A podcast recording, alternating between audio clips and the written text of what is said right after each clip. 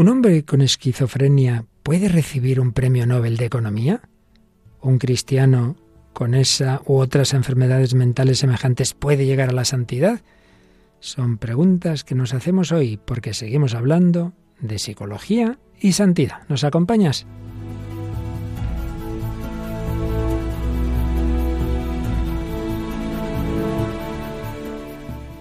El hombre de hoy y Dios, con el padre Luis Fernando de Prada. Un cordialísimo saludo, mi querida familia de Radio María en España, naciones hermanas Hispanoamérica y mundo entero, a través de Internet, en este ir caminando por la cuaresma, preparándonos a la Pascua, seguimos buceando en ese corazón del hombre de hoy que, lo sepa o no, busca y necesita a Dios.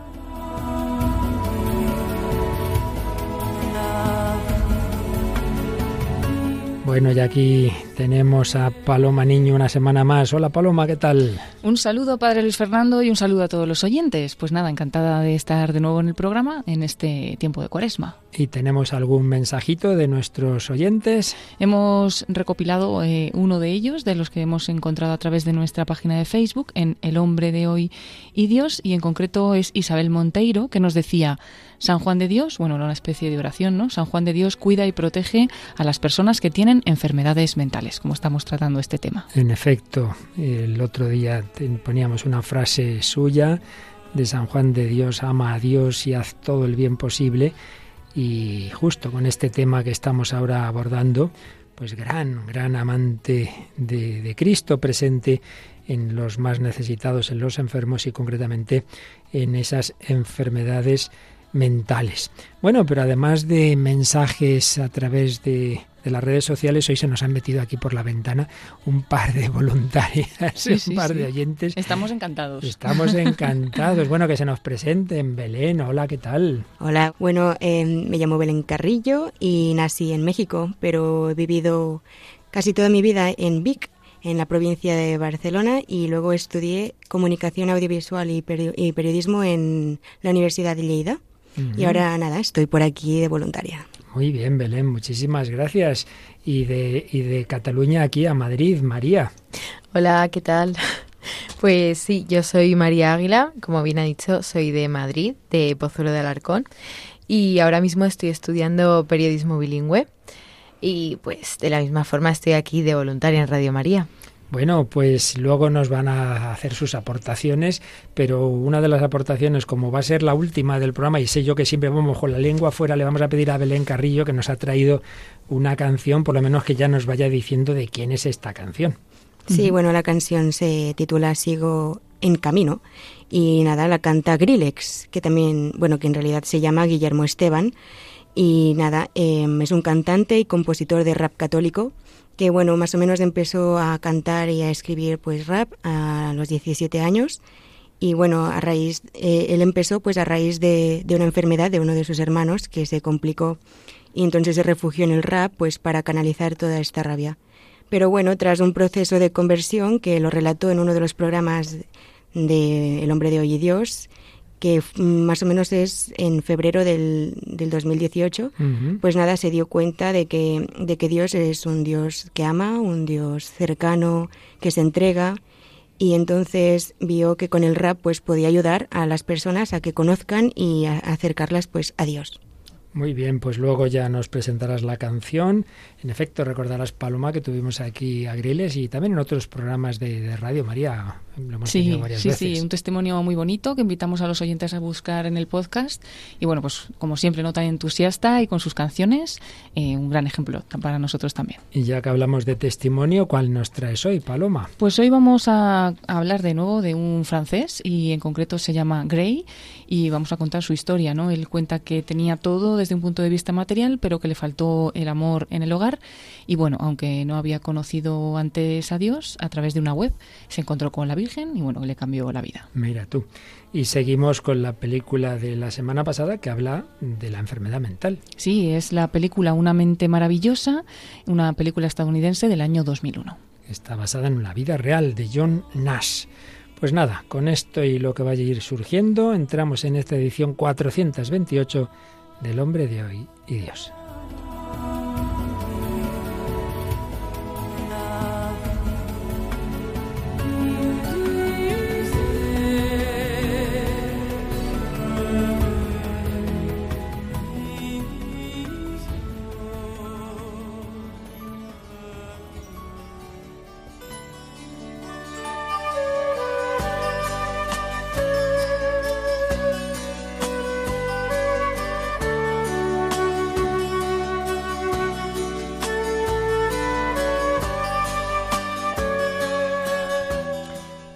Nos preguntábamos en el día pasado si cabe la santidad en personas con trastornos psicológicos serios.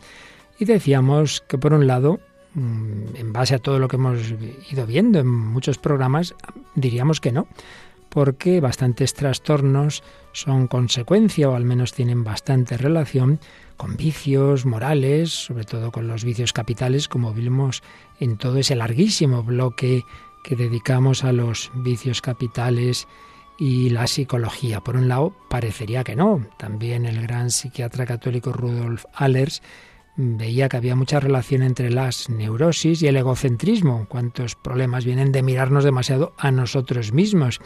Y en positivo, pues como la gracia de Dios, pues muchas veces sana. La gracia de Dios y una vida cristiana en la iglesia, etcétera, sana muchos trastornos. Desde este punto de vista, parecería que son totalmente contrarios, pues una enfermedad mental y la santidad. Pero por otro lado, veíamos también que hay, que hay enfermedades mentales inculpables, que no son generadas por vicios morales o que han podido tener en su génesis un determinado pecado, pero que después esa persona se convierte y ya no va a poder ser santa porque tenga esa tendencia, porque tenga ese problema no va a poder con ese determinado trastorno responder a la vocación universal a la santidad?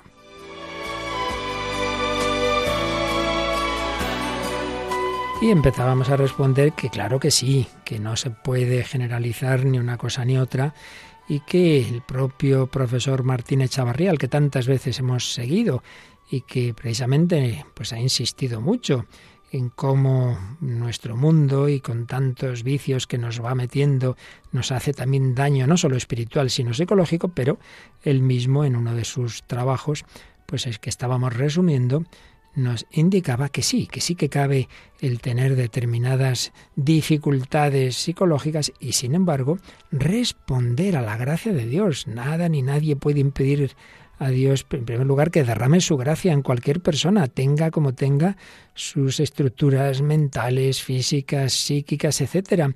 Y nada ni nadie puede impedir que la persona, con aquello que le quede de discernimiento, que a veces será poco, si, si tiene un trastorno grave, o será mucho, si no es tan grave, pueda responder y si puede discernir lo que es bueno y lo que es malo, naturalmente que aunque tenga déficits cognitivos o emotivos, sin embargo, pues desde esa su capacidad puede dar un sí, un sí a lo que Dios le pueda pedir.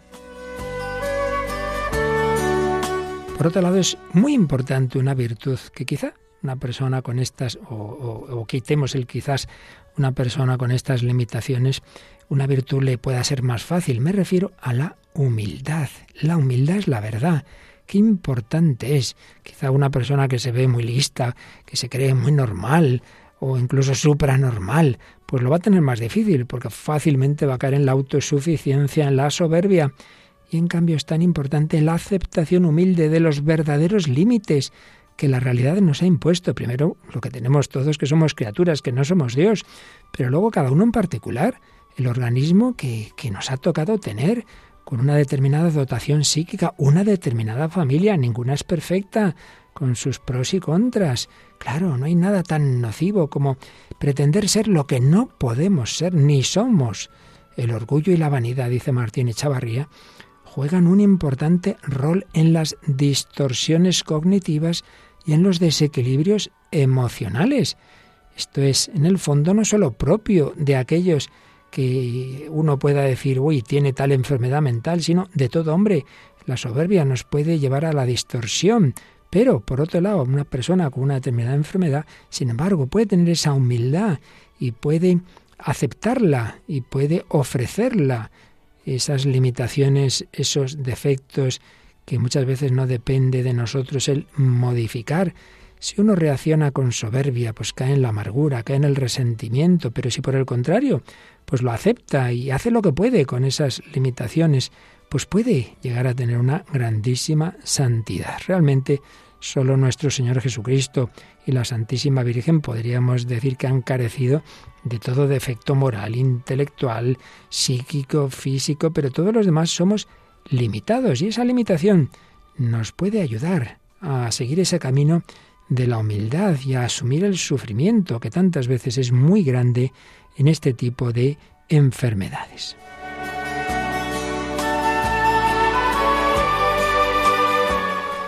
La parte sensitiva, dice Martín Echavarría, de nuestra psicología, de nuestro ser, que es corpóreo y espiritual, está hecha para obedecer a la parte propiamente espiritual, la inteligencia y la voluntad, pero esa inteligencia y esa voluntad mm, sí quieren gobernar a esa parte sensitiva, pero como decía ya Aristóteles, con un dominio político, no despótico, no se da un botoncito, pum, de hacer esto y ya está, no, no, no es tan fácil y puede haber, y los hay, desórdenes cognitivo-emocionales que, que, no escapan del todo al orden moral. Por eso hay virtudes y vicios que residen en la parte sensitiva, como ya vimos de la templanza y la fortaleza.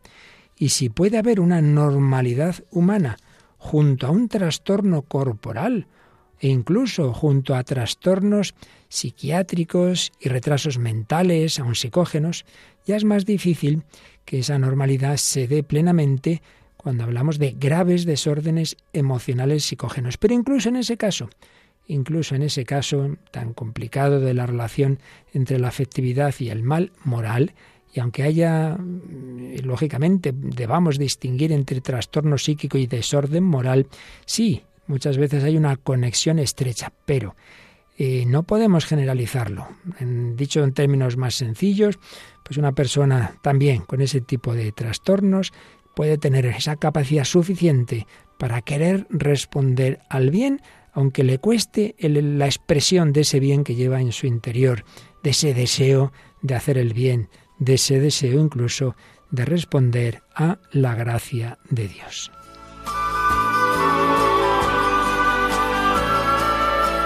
Finalmente añadamos un dato importante, y es que incluso la perfecta normalidad humana que podría conseguirse sin la gracia de Dios en teoría, pero en la práctica, como el pecado original a todos nos afecta en la práctica, no solo necesitamos la gracia de Dios para unirnos de una manera sobrenatural con Dios, sino incluso para esa normalidad humana, para esa templanza, para esa fortaleza, para esa justicia. Bueno, esa gracia de Dios puede acogerla la persona con un trastorno serio y sin embargo pues vivirla con con una, una gran receptividad quizás mayor que una persona sin tal trastorno. En fin, en definitiva, lo diremos de una manera más sencilla y más clara. Y que ya iremos matizando, si nos da tiempo, algo hoy y, y en cualquier caso en el próximo programa. ¿Cabe la santidad ante Dios en una persona con una enfermedad mental? Sí. El matiz es que no siempre esa santidad podrá ser reconocida, digamos, oficialmente. Hay que distinguir entre la santidad verdadera, la que importa ante Dios, y la canonizable. Porque aquí hay otro factor. Y es que, claro, la Iglesia cuando canoniza a alguien no solo dice que esa persona ha sido muy buena y que está en el cielo, también nos la pone de modelo. Y es verdad que una persona que tenga determinados trastornos graves, que ha hecho de lo que diríamos locuras, claro, ponerla de modelo ya es algo más complicado. Por eso, este es un tema muy delicado, no podemos dar un sí o un no rotundo, sino que en cada caso hay que ver los matices. Pero quedémonos con lo principal. Ante Dios, nadie, nadie, tampoco el que tenga un serio problema psicológico y psiquiátrico, Nadie está excluido de llegar a responder a Dios con todo su corazón, lo que llamamos la santidad.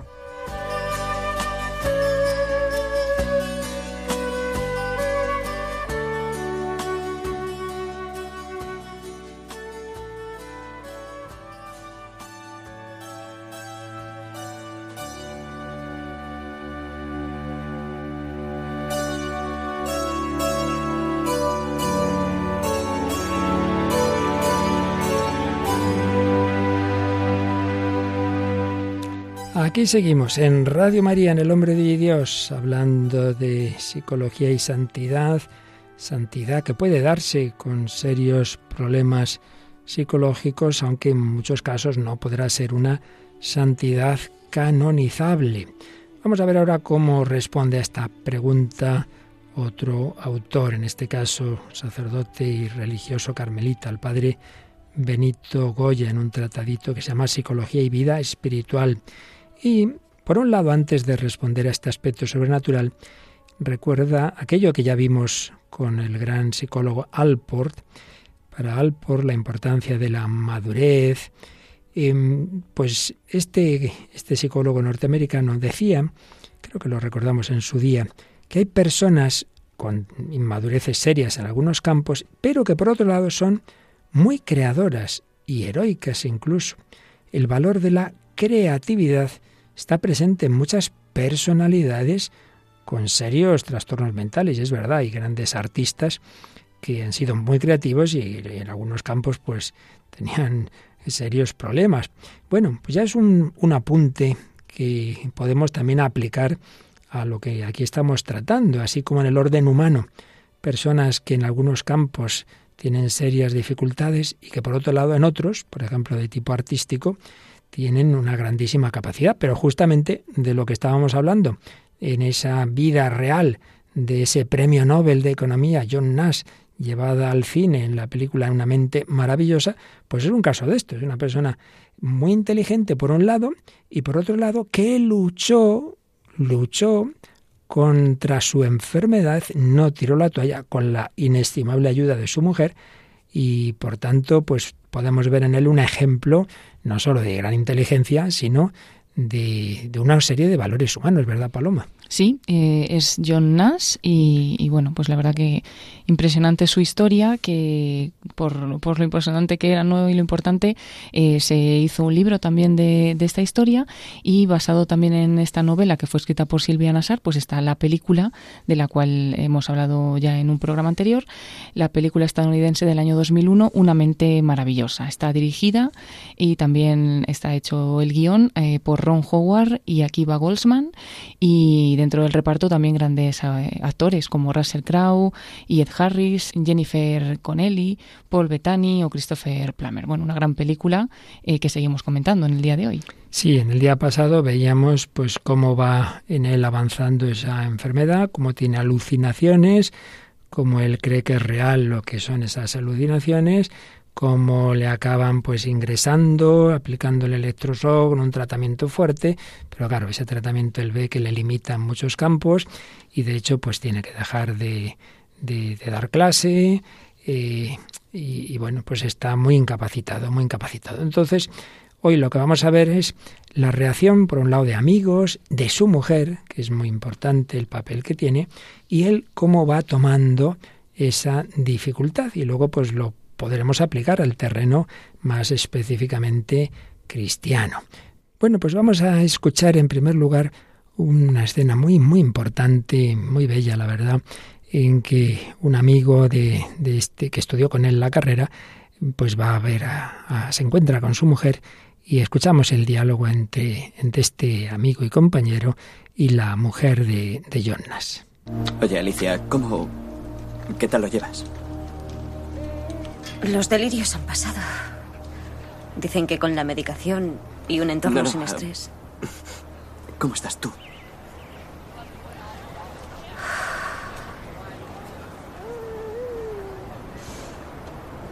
A menudo creo que lo que siento es obligación. A veces culpa por querer irme. O ira contra John contra Dios y... Pero... Luego le miro. Y me obligo a ver al hombre con el que me casé. Se convierte en ese hombre. Se transforma en alguien al que quiero. Y yo me transformo en alguien que le quiere. No es así siempre, pero es suficiente. John es un hombre afortunado. Alicia. Todo lo contrario. Bueno, pues aunque ella diga que no, yo también estoy de acuerdo que en ese aspecto de tener una mujer con esa mirada era un hombre afortunado. Paloma, ¿en qué te has fijado? Sí, la verdad es que, bueno, gracias a que estaba ¿no? esta mujer a su lado. Pero bueno, me fijo también en, en el amigo, porque aunque le está preguntando al final, le dice, no, no, te pregunto cómo estás tú, ¿no? Y muchas veces, en, pues cuando hay un enfermo o una persona que está mal, mm, solamente pensamos en el que está mal, ¿no? Pero también es muy importante quién le acompaña, ¿no? Entonces, en ese momento, este amigo se fija también en ella, ¿no? Porque le dice, tú, en concreto, ¿cómo estás, ¿no? Bueno, ella dice, hay una serie de sentimientos, a veces eh, se siente culpa porque, bueno, le dan ganas de salir corriendo, ¿no? O que a lo mejor lo está haciendo por obligación, pero luego qué bonita esa reflexión que hace, no pienso en él, me obligo a ver en él el hombre con el que me casé y entonces se transforma en el hombre en el que quiero y yo en, la mujer que le quiero, ¿no? Eh, en alguien que le quiere y que eso es suficiente, así que muy bonito. Bueno, hoy como tenemos aquí a, nuestras nuevas colaboradoras Belén y Mariales, si tienen, si ellas también quieren comentarnos algo, pues con mucho gusto, María. Eh, sí, yo lo que quería decir también era que eso, al final, el amor que le tiene la mujer está por encima de cualquier trastorno. O sea, es verdad que son trastornos muy complicados y que a lo mejor una persona normal le costaría llevarlo, pero ella al final hace esa reflexión de es que lo amo y no puedo dejarlo solo. Y me parece precioso como eso, el amor puede con todo. Es así, muy importante no quedarse en, en, ese eh, envoltorio, por así decir, una mente que tiene un trastorno, no quita que esa es una persona humana, esa persona eh, con la que te has casado y evidentemente dice, yo veo a esa persona con la que me casé, si ahora ya damos el salto de fe, vemos a Cristo en esa persona. Bueno, pues yo creo que un corte muy bonito. Y ahora vamos a escuchar un momento en el que ese mismo amigo va a ver a John y se lo encuentra ahí en su casa, que el pobre está pues muy inutilizado por la medicación, a ver qué, cuál es su situación. Intento solucionar la hipótesis de Riemann. Ajá. Supongo, supongo que sí. Les impresiono, tendrán que readmitirme. Pero es, pero, es difícil.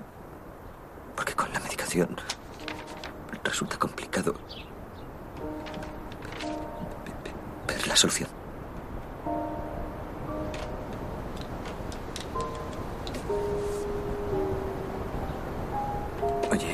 John, tómatelo con calma. Hay otras cosas aparte del trabajo. Sí, pero ¿cuáles son?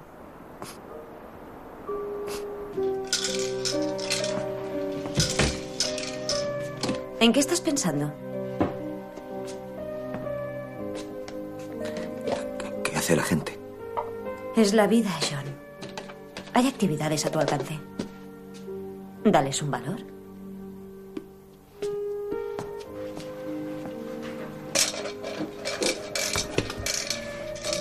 Podrías salir de casa.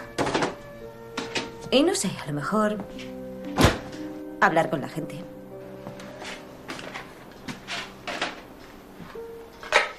Podría sacar la basura. Bueno, como veis en, esta, este corte hay dos escenas unidas, la visita del amigo y luego pues ahí con, con su mujer. ¿En qué te fijas tú, Paloma? Bueno, eh, un poquito en la idea ¿no? de todo el corte en conjunto que, que, bueno, él se le ve, como ya sabemos, no estaba siempre volcado con su trabajo, buscando encontrar algo que impresionara, ¿no? Pues aún lo vuelve a decir aquí, ¿no? Está buscando a ver si puede impresionar, pero ya al mismo se hunde y dice, ahora es más difícil, ¿no? Porque con la medicación ya, ya no puedo, ¿no? Se le ve que se, que se hunde y es bonito el comentario del amigo, dice, pero hay otras cosas y es como que él siempre está basándose en el trabajo, ¿no? Y sin embargo el amigo le dice, hay otras cosas y él no sabe ni cuáles y le hmm. pregunta a la mujer, ¿no? ¿Qué cosas hace la gente? Y ella pues le dice estas cosas más sencillas, ¿no? Saca la basura pero hay muchísimas actividades a las cuales puedes dar tú el valor, ¿no? Como que él, su valor, su sentido, pues ha sido siempre el, trabajo. Belén Carrillo. Bueno, yo destacar que admiro mucho la figura de la, de la esposa, em, porque no se rinde, o sea, tienen miles de crisis y, y, en el momento en que ya está agotada, ya no puede más, eh, cree, cree en, el matrimonio y, y, lucha y tiene toda la paciencia que, que yo espero que la, haya sacado de Dios, porque si no, no, no entiendo cómo, cómo eres capaz de aguantar tanto, ¿no? Y cómo le da consejos y, lo trata con dulzura y le tiene paciencia. Y bueno, eso también es muy bueno para cogerlo como ejemplo para otros matrimonios, ¿no? María Águila.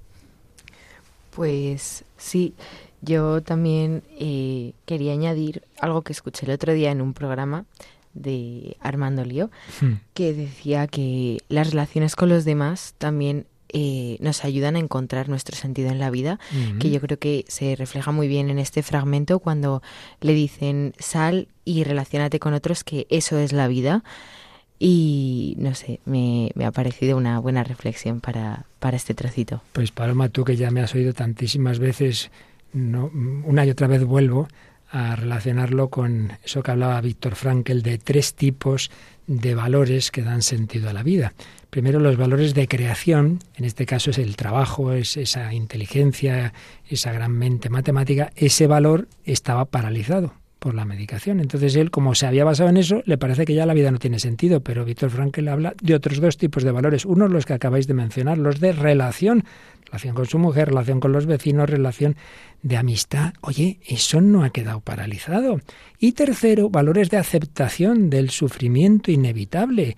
¿Cómo tú maduras ante el sufrimiento? Bueno, lectura humana, que es la que hace la película, de, de, todos esos valores y en primer lugar de ese matrimonio, pero lectura cristiana, ¿no?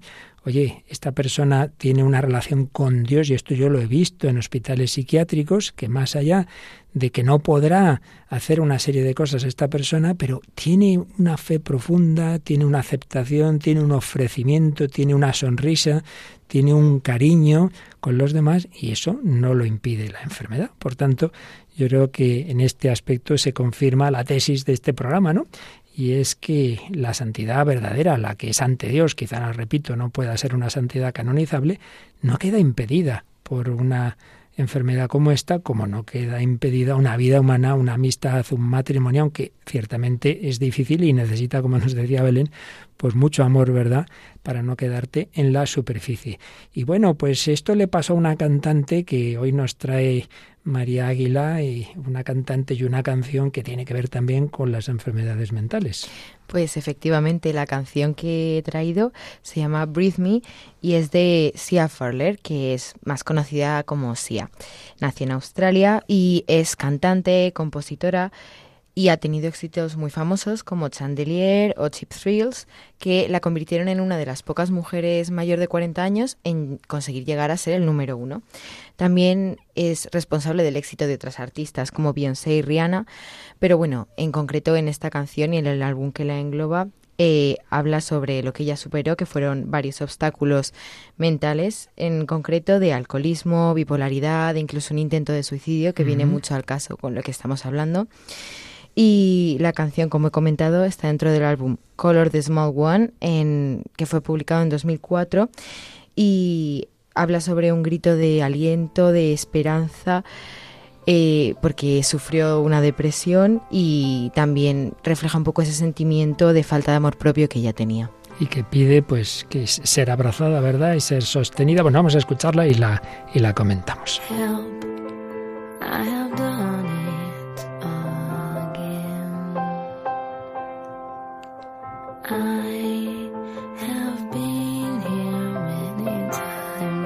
before.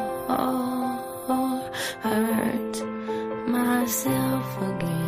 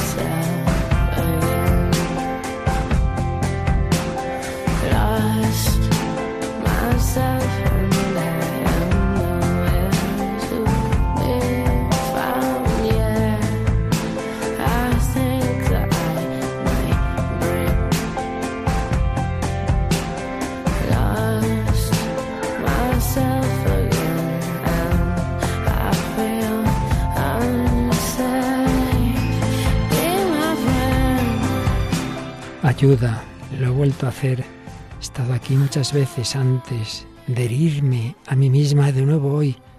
Y lo peor es que no hay nadie más a quien culpar. Sé mi amigo, abrázame, envuélveme, desplégame. Soy pequeña, necesitada, necesito que me abraces, que me respires, que me he perdido otra vez, me perdí, estoy en ninguna parte, me puedo romper. Me he perdido de nuevo, me siento insegura por eso. Sé mi amigo, abrázame, envuélveme.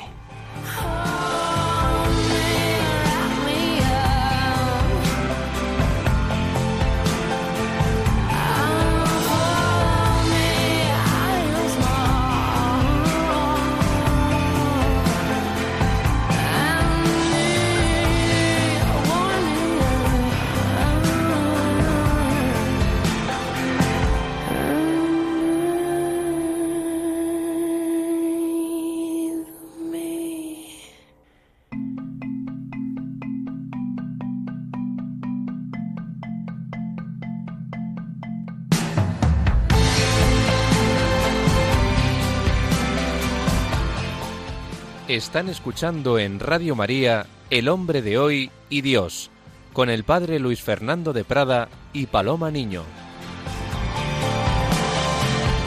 Y en este programa también Belén Carrillo y María Águila, que nos ha traído esta canción Breathe Me, decía ella con esas dificultades, con ese grito de ayuda, grito de esperanza, grito de supervivencia dentro de esa depresión, de todos esos problemas psiquiátricos, con ese sentimiento de inutilidad, de falta de autoestima, pero confiando en que hay alguien, hay un amigo que le puede abrazar. Y eso nosotros sabemos que existe siempre.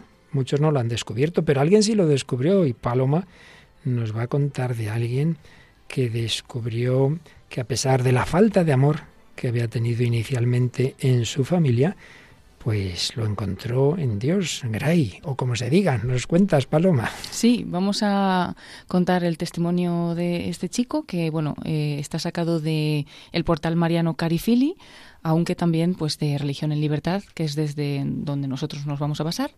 Y bueno, pues cuenta que eso tenía un problema pues eh, que en realidad le faltaba lo esencial. Dice que cuando era niño en realidad no le faltaba nada material y que solamente le faltaba pues eso, el, amor, vamos, solamente, ¿no? Gran cosa es. Y, dice que bueno, que sus padres tenían mucho dinero, se lo daban todo, pero claro, le faltaba pues eso, eh, el que estuvieran con él, ¿no? Eh, el que le demostraran ese amor, ¿no? Y así empezó a torcerse su vida. Dice, mi padre trabajaba muchísimo, apenas le veía, no pasábamos tiempo juntos y cuando lo hacíamos acabábamos chocando y discutiendo. Esa falta de amor me hizo buscarlo en otras partes, cuenta, ¿no? Y entonces en esa búsqueda fue dando tumbos. Le, le empezó a ir mal en el colegio, fumaba casi desde niño, frecuentaba malas compañías y entonces también empezó a beber y a visitar páginas pornográficas un panorama pues dentro del cual eh, seguía teniendo ansias de espiritualidad como de búsqueda y se puso a buscar pero donde no debía no empezó a profundizar en el budismo. Dice me parecía que estaba bien todo aquello de la contemplación del bienestar animal del bienestar para las personas. En realidad buscaba a Dios sin saberlo llegó así un periodo de su vida en el que cuenta que tocó fondo eh, se separó de su pareja, dice que había dejado de fumar y volvió a hacerlo. Y justo entonces fue consciente de lo que había sido su vida, ¿no? Se dio cuenta de que él realmente siempre había querido hacer el bien, amar a los demás, pero realmente no lo hacía, hacía justo lo contrario y hacía el mal que no quería hacer. No comprendía lo que pasaba en su vida. Hacía sufrir también a su pareja, dice que era realmente porque se estaba buscando solo a sí mismo, pero eso no le llevaba a estar en paz con él mismo y por lo tanto pues no podía convivir con nadie. Mm, llegados a este punto, ¿no? Eh, Gray decidió ponerse completamente en manos de Dios, aunque en principio no creía en él. Vamos a escucharle cómo cuenta ese momento y como es francés, pues lo vamos traduciendo. J'avais pas, pas cette croyance-là, mais et voilà, j'ai dit euh, bon bah s'il y a quelqu'un au ciel, si y a un Dieu. Euh, Dice, yo decía, si hay alguien en el cielo, si hay un Dios, ayúdame, haz algo por mí, ya no puedo más. Veo que mi vida no va bien. Haga lo que haga. Ayúdame Dios si estás ahí quelques jours après. Euh... Dice, bueno, que era diciembre y poco en torno a Navidad, pocos días de estar pensando estas cosas, y una amiga le aconsejó que rezara y le recomendó un portal en Internet. Al entrar en él me encontré con una imagen de la Virgen. Yo ya había oído escuchar, había escuchado hablar de ella y también de Jesús, pero creo que por entonces no sabía que María era la madre de Jesús. Ese encuentro con María fue transformador, me puse a llorar, eran lágrimas de alegría en las que la llamaba madre, lo que me transformó interiormente por completo. Recibí un amor que no sabría explicar.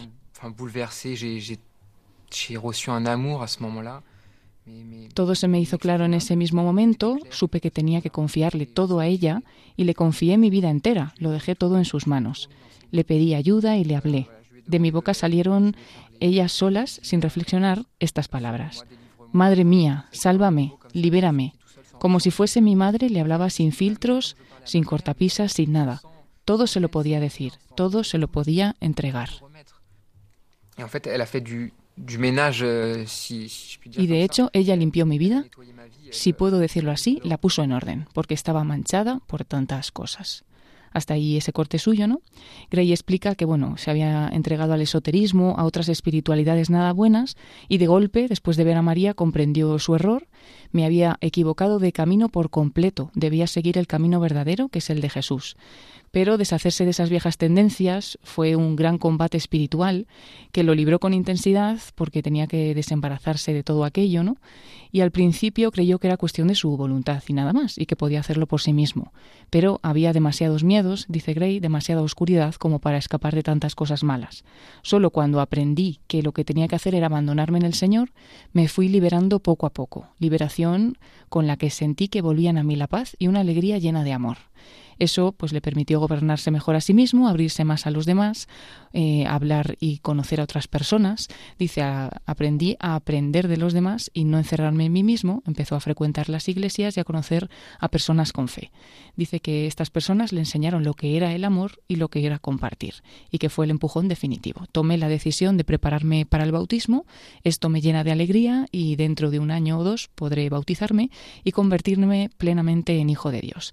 Por él continuó haré este camino de vida hacia el Señor. Es un artículo que está publicado en marzo de 2022. Qué bonito. Oye, ¿qué, destacarías de este testimonio que nos traes? Bueno, es bastante sorprendente. Primero, para mm. empezar, que nunca deja de buscar, que no sé si mm. es precisamente porque le faltaba ese amor de pequeño, entonces tenía un gran vacío y buscaba y no sabía, no sabía qué, ¿no? Y bueno, pues luego lo típico, como buscamos muchas veces en caminos equivocados, pero que el que realmente busca eh, con verdad, pues al final termina encontrándose a Jesús y fue de una manera pues impresionante, ¿no? Una amiga le invita a rezar, entra en una web y ve a María y ya como que descubre que eso, eso es lo realmente lo, lo que es verdad, ¿no? No sé si nuestras invitadas de honor hoy, María y Belén, quieren añadir algo que les ha parecido este testimonio. Bueno, pues eh, como ha comentado antes también Paloma, que hablaba de ese amor que le faltaba de pequeño y como él ha dicho en el testimonio que se emocionaba al hablar a María, que le saltaban lágrimas, yo creo que fue porque realmente en ella eh, encontró ese amor de madre que, que le había faltado tanto de pequeño y por eso es por lo que ahora ha conseguido acercarse hacia el camino de Dios porque encuentra ese amor de familia tal cual. Sí, yo me he fijado ya, yendo a la raíz, Paloma, mira, empalmando, como siempre nos pasa, que aquí al final todo cuadra, como todo empieza porque el padre de este chico se dedica al trabajo y no a él. Mira lo que hablábamos antes de John Nash, que le preocupaba el trabajo y le decíamos que era más importante las relaciones familiares. Su padre hizo lo contrario, el trabajo sí, mal la familia, y mira tú, el daño que le hizo a este hijo suyo. Luego, cómo va entrando en una serie de vicios que le hacen un daño psicológico. Lo que veíamos también de que pecado y psicología, ah, pues también pueden tener muchas veces una relación. Cómo, a pesar de todo, apuntaba antes Belén que si la mujer de John Nash amaba de esa manera es que Dios está detrás. Este chico tiene esa necesidad de espiritualidad, él busca hacer el bien, no lo conoce, pero lo está buscando, claro, porque lo que nada nos quita es que seguimos siendo imagen y semejanza de Dios. Pero dice, quiere hacer el bien y sin embargo hace el mal. Eso suena a un tal San Pablo, ¿verdad? Sí, sí, totalmente. totalmente.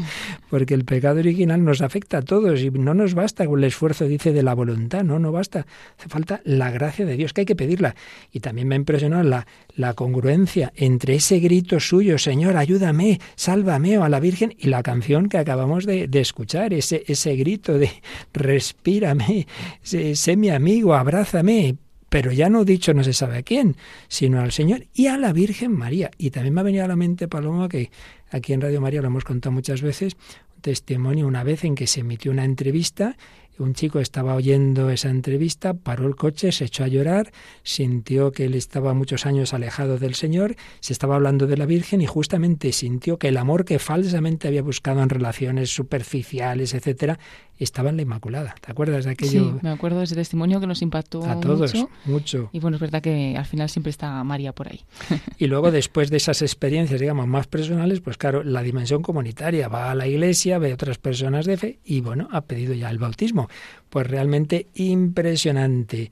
Bueno, pues este chico pues seguirá luchando, tendrá sus problemas como tenemos todos y volvemos a la película, porque Jonas va aprendiendo que hay cosas que no se pueden solucionar quizá, que hay enfermedades que están ahí, pero hay que saber convivir con ellas. Y esto es lo que vamos a escuchar en un diálogo que tiene cuando ya pide volver, está ya un poquito mejor, pide volver a clase y está hablando con el que dirige ahora esa universidad. Me gustaría dar clases.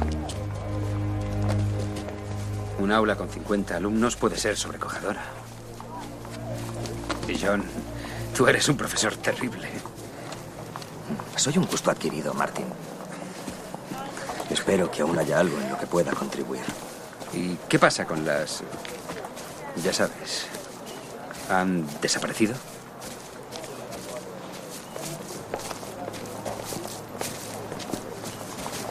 No, no lo han hecho. Y puede que jamás lo hagan. Pero me he acostumbrado a ignorarlas y como resultado creo que se han hartado de mí. Eso es lo que pasa con nuestros sueños y pesadillas, Martin. Hay que alimentarlos para que sigan vivos.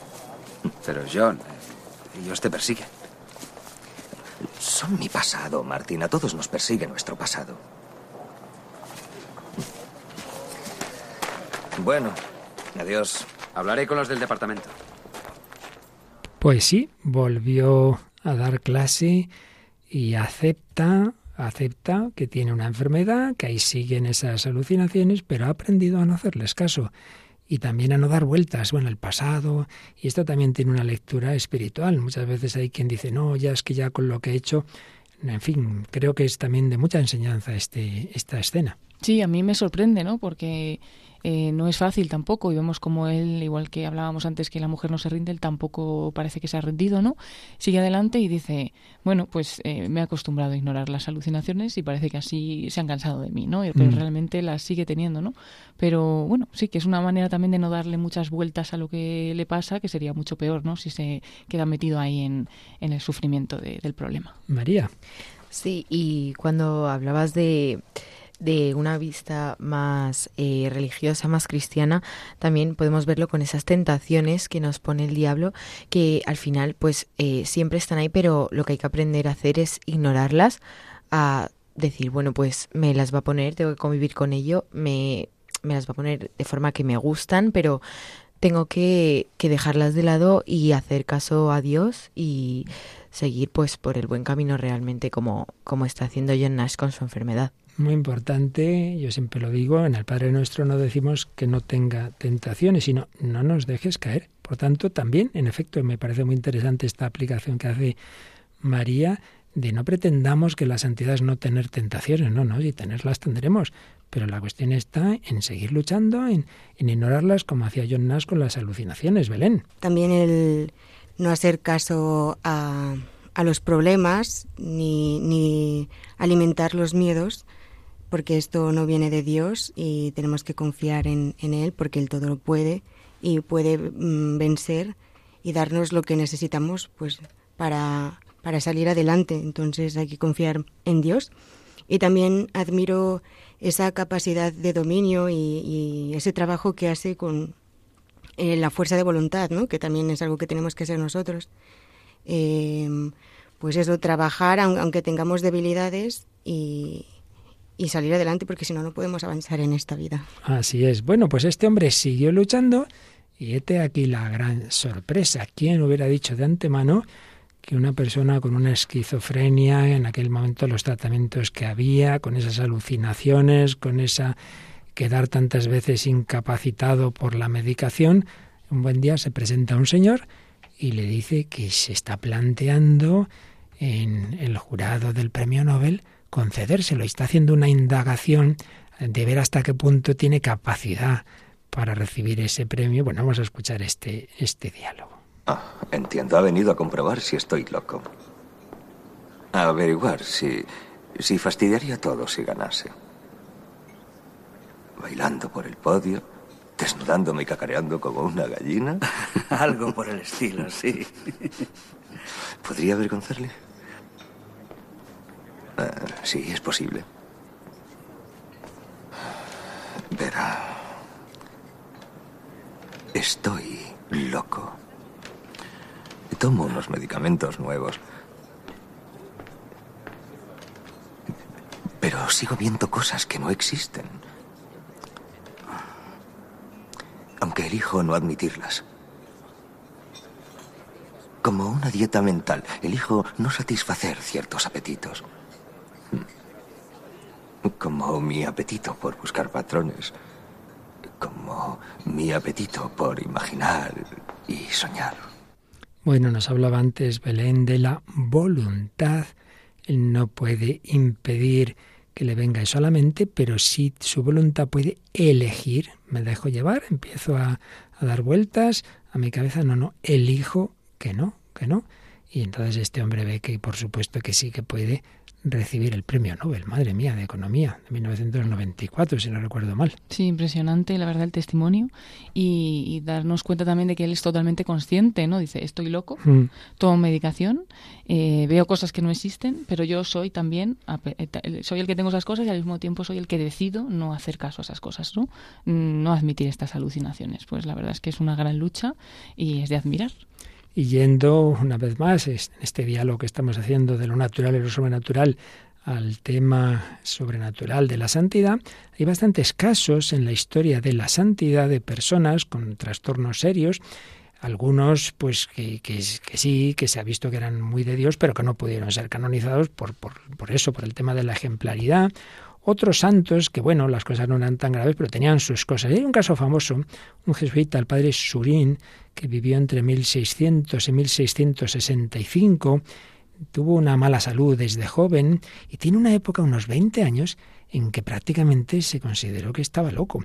Yo creo que tuvieron la imprudencia de dedicarle un tiempo a hacer exorcismos con unas mujeres muy complicadas y eso no es lo más recomendable para una persona de una salud eh, mental ya de por sí frágil. Eso le complicó el tema. El caso es que 20 años con una crisis de alienación mental de forma ciclotímica, en fin, con cosas muy serias. Y luego, pues quedó bastante bien. Entonces, uno de los autores que ha estudiado bastante este caso, Colombo, dice, el dilema en su caso no es gracia, gracia de Dios o locura, sino una coexistencia de gracia y locura. ¿Quién impide que una persona igual que John Nash podía tener una gran inteligencia y tener un premio Nobel, que otra persona pudiera tener una enfermedad mental y sin embargo la gracia de Dios sacar de él la santidad, pues en efecto no se le ha canonizado a este padre, pero tenía esa santidad. Y no nos olvidemos que detrás, en el caso de Nash, estaba su mujer. Por eso vamos a terminar como último corte escuchando el eh, cómo recoge la película el momento en que tiene su discurso al recibir el premio Nobel y, para que lo entendamos, él está mirando entre el público a su mujer y a ella va a dirigir las últimas palabras que escucharemos. Siempre he creído en los números, en las ecuaciones y la lógica que llevan a la razón. Pero después de una vida de búsqueda, me digo, ¿qué es la lógica? ¿Quién decide la razón? He buscado a través de lo físico, lo metafísico, lo delirante. Y vuelta a empezar. Y he hecho el descubrimiento más importante de mi carrera. El más importante de mi vida. Solo en las misteriosas ecuaciones del amor puede encontrarse alguna lógica. Estoy aquí esta noche gracias a ti. Tú eres mi única razón de ser.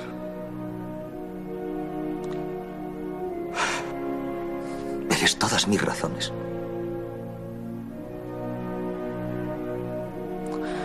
Gracias.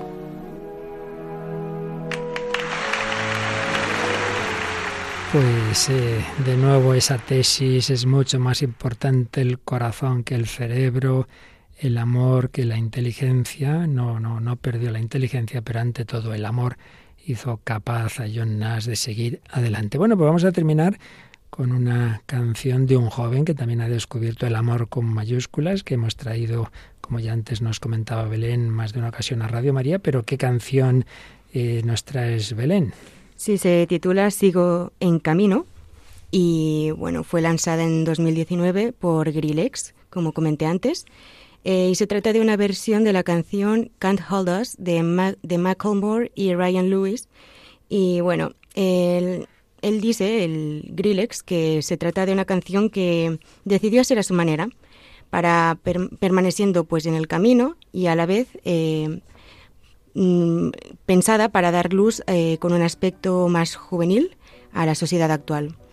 Entonces, pues con esta canción también busca animar a los valientes a que ellos también aspiren a ser luz en medio de la oscuridad. Pues sí, John Nash animó a sus alumnos a estudiar y a esforzarse. Esta canción de Grilles nos va a ayudar a seguir en el camino. Gracias Señor porque siempre has estado en silencio en el mundo conmigo. Lucho, me caigo, levanto y aguanto. Gracias por los dones que me has regalado. Voy contra corriente delante de gente No temo la muerte. Soy como siempre quise ser No tengo barreras que nublen mi mente. Gracias Dios Padre por lo creado. Gracias Dios Hijo por lo contemplado. Gracias Espíritu Santo Las letras que fluyen son parte del pacto. Santo cristiano de obra Nunca de palabras aunque a veces meta la pata. Líbrame, sálvame, límpiame Tú eres mi mundo y eso solo basta. Ven, conocerás la realidad de mi camino. De la alfa hasta la omega, del inicio hasta el finito. Yo. Siéntelo, vívelo, pálpalo, voy a por todas, no hay nadie que pare Mi estilo, universo, mi vida la siento, por eso no paro aunque vengan mil miedos. Sí, soy así, así, tal como te lo cuento, amigo Brindo por los míos, y yo siento mi camino. Lucho, salto, amo, canto, rezo, bailo con los míos. Gracias a la gente que ilumina siempre mi camino, yo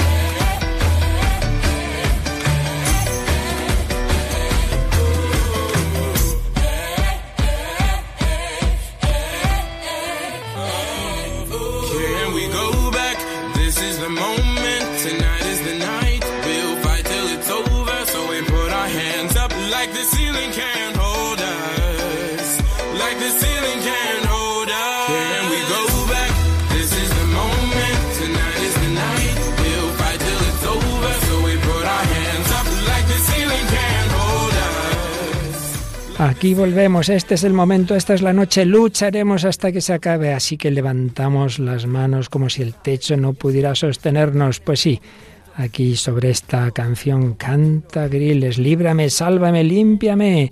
Sí, gracias Señor, porque aunque lucho, caigo, me levanto y aguanto. Quiero servir para poder servirle, quiero vivir para poder amarle, quiero querer para poder cantarte cada vivencia que viene del Padre. Soy, soy feliz, esa es mi realidad tajante. No me dejo influenciar por las masas, a ver si te enteras libre para hacer la luz en este mundo tan oscuro. Yo me junto con quien quiera ser mi escudo.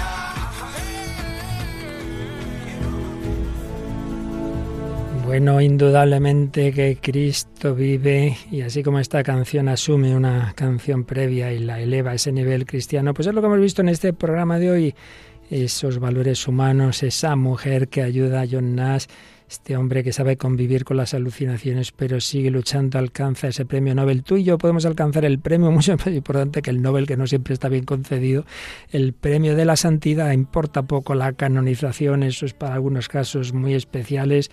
Lo importante es la santidad ante Dios. Esa depende de la gracia de Dios, que Él siempre quiere dar, y de nuestra respuesta. Esa no siempre la queremos dar.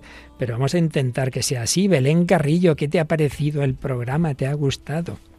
Sí, me ha gustado mucho y sí que es muy serio el tema de la esquizofrenia y mucho ánimo a, quienes estén padeciendo pues esta enfermedad, pero que se puede vencer. Solo es eso, eh, aplicar todo esto de la fuerza de voluntad y confiar mucho en Dios. Confiar en esa gracia de Dios que potencia nuestra fuerza de voluntad. Belén Carrillo, muchísimas gracias. Seguiremos contando con tu ayuda y con la de María Águila. María, ¿qué te ha parecido?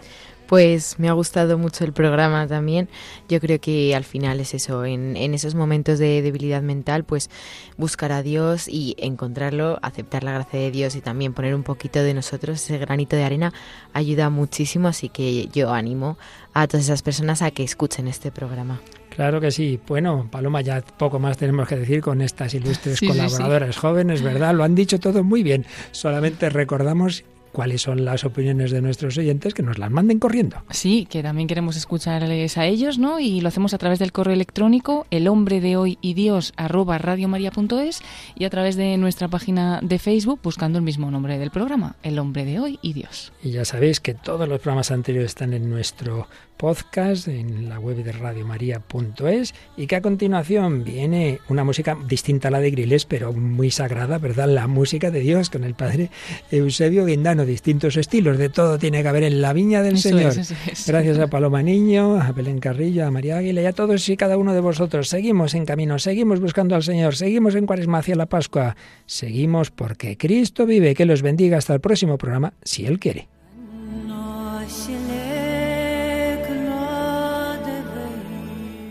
Así concluye El hombre de hoy y Dios, un programa dirigido en Radio María por el Padre Luis Fernando de Prada.